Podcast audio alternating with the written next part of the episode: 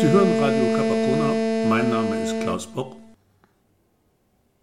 Ein Leuchtturm, wie der auf Capacona, ist grundsätzlich schon einmal prima. Er ist schlank und rank, er sieht gut aus, er macht etwas her und vor allem ist er von Weitem sehr gut zu sehen, vor allem nachts.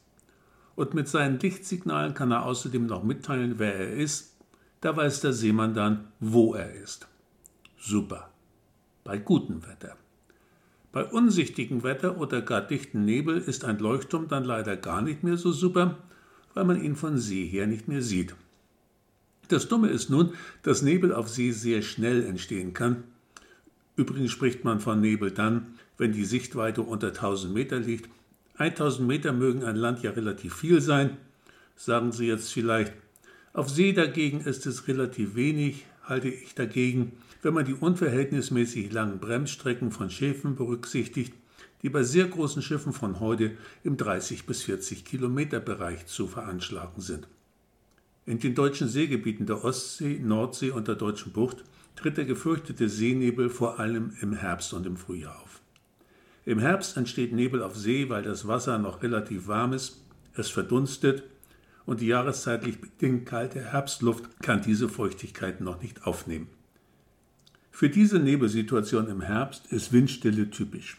Bei zunehmendem Wind oder Sonneneinstrahlung löst sich der Nebel schnell auf. Im Frühjahr ist es gerade andersherum.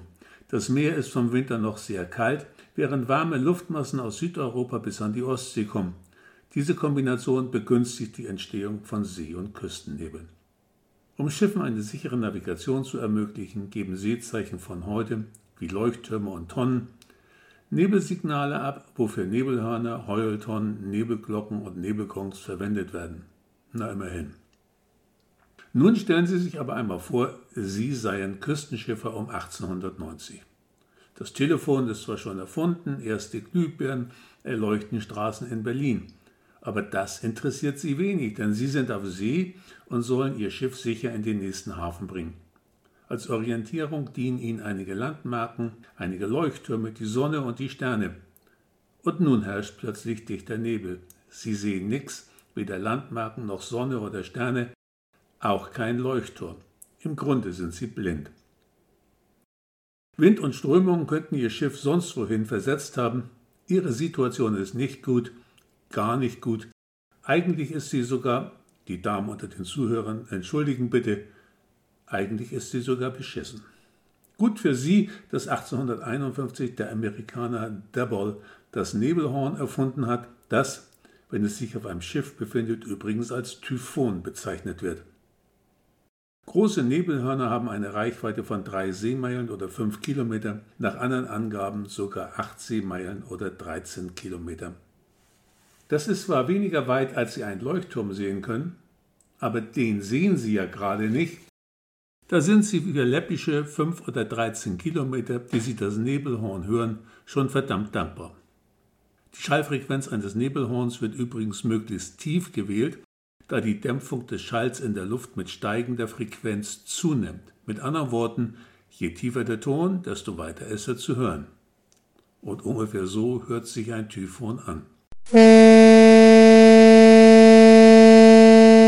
1890 wurde eine große Nebelschallanlage nicht weit vom Kap, nämlich auf der Stuppenkammer errichtet, um die Fährschiffe der Königslinie Sassnitz-Trelleborg sicher in den Hafen von Sassnitz zu leiten. Dieses laute Ding auf der Stuppenkammer muss ein toller Erfolg gewesen sein, denn von 1901 bis 1905 hat man auf dem Kap Arkona, ca. 150 Meter nördlich vom Leuchtturm, also in Richtung Gellort, eine eindrucksvolle Nebelsignalanlage gebaut. Diese Anlage bestand aus dem Signalhorn selbst. Das konnte verdammt laut sein.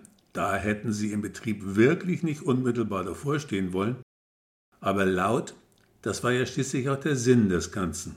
Hinzu kam das Sirenengebäude, so wird es auf den Originalplänen bezeichnet, andere sagen profane Maschinenhaus, in dem die komprimierte Luft erzeugt wurde, die man benötigte, um alle 70 Sekunden einen fünfsekündigen Dauerton zu erzeugen.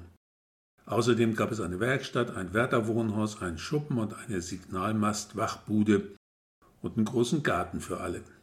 Ein ziemlicher Aufwand, von dem heute nur noch das allerdings beeindruckende Maschinenhaus zu sehen ist.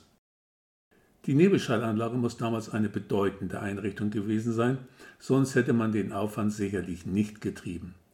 Die hier eingesetzten Kompressoren und das Nebelhorn stammten übrigens aus der Maschinenfabrik des ersten Fliegers, also Otto Lilienthal. Außer dem Nebelhorn wurde direkt vor dem Sirenengebäude ein Signalmast der Kaiserlichen Marine und ein Semaphorenapparat betrieben.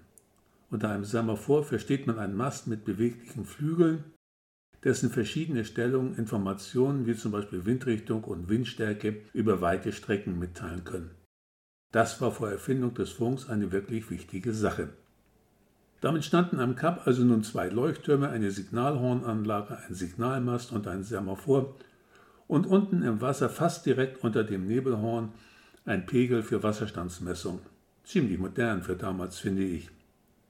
Im Juni 1909 wurden dann noch weitere Nebelsignalstationen am Darßer Ort und auf dem Dornbusch auf Hiddensee errichtet. 50 Jahre später, einige Jahre nach Ende des Zweiten Weltkrieges, setzten sich Radar- und funkgestützte Navigationsmethoden wie Decker und Loran durch, wobei die beiden letzten, wie das sich später durchsetzende GPS, schon eine fast fünf bis zehn Meter genaue Positionsbestimmung auf See ermöglichten, was die Bedeutung der Nebelschallanlagen natürlich immer stärker einschränkte. Folgerichtig wurde die Nebelschallanlage am Kap Arkona 1987 abgeschaltet und zurückgebaut.